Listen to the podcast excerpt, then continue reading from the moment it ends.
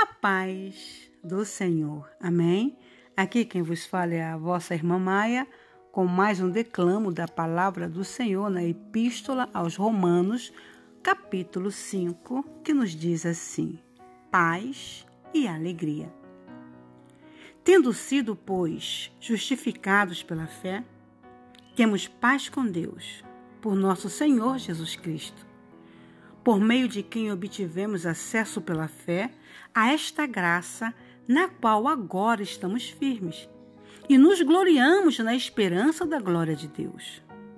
Não só isso, mas também nos gloriamos nas tribulações, porque sabemos que a tribulação produz perseverança, a perseverança, um caráter aprovado, e o caráter aprovado, esperança. E a esperança não nos decepciona, porque Deus derramou seu amor em nossos corações por meio do Espírito Santo que ele nos concedeu. De fato, no devido tempo, quando ainda éramos fracos, Cristo morreu pelos ímpios. Dificilmente haverá alguém que morra por um justo. Embora, pelo homem bom, talvez alguém tenha coragem de morrer. Mas Deus demonstra seu amor por nós Cristo morreu em nosso favor quando ainda éramos pecadores. Como agora fomos justificados por seu sangue, muito mais ainda por meio dele seremos salvos da ira de Deus. Se quando éramos inimigos de Deus, fomos reconciliados com ele mediante a morte de seu filho, quanto mais agora, tendo sido reconciliados, seremos salvos por sua vida. Não apenas isso, mas também nos gloriamos em Deus por meio de nosso Senhor Jesus Cristo, mediante quem recebemos agora a reconciliação.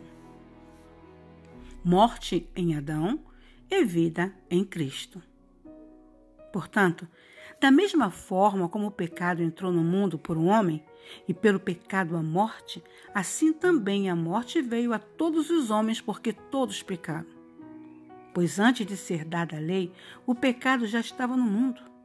Mas o pecado não é levado em conta quando não existe lei.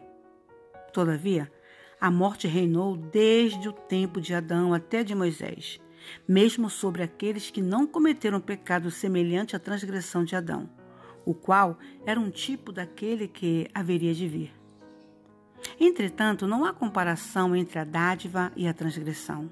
De fato, Muitos morreram por causa da transgressão de um só homem. Mas a graça de Deus, isto é, a dádiva pela graça de um só, Jesus Cristo, transbordou ainda mais para muitos. Não se pode comparar a dádiva de Deus com a consequência do pecado de um só homem. Por um pecado veio o julgamento que trouxe condenação, mas a dádiva decorreu de muitas transgressões e trouxe justificação. Se pela transgressão de um só de um só, a morte reinou por meio dele, muito mais aqueles que recebem de Deus a imensa provisão da graça e a dádiva da justiça reinarão em vida por meio de um único homem, Jesus Cristo. Consequentemente, assim como uma só transgressão resultou na condenação de todos os homens, assim também um só ato de justiça resultou na justificação que traz vida a todos os homens. Logo, Assim como por meio da desobediência de um só homem muitos foram feitos pecadores, assim também por meio da obediência de um único homem muitos serão feitos justos. A lei foi introduzida para que a transgressão fosse ressaltada, mas onde aumentou o pecado, transbordou a graça a fim de que, assim como o pecado reinou na morte, também a graça reine pela justiça para conceder vida eternamente mediante Jesus Cristo, nosso Senhor. Oh glória! Amém? Fiquemos todos na paz do Senhor.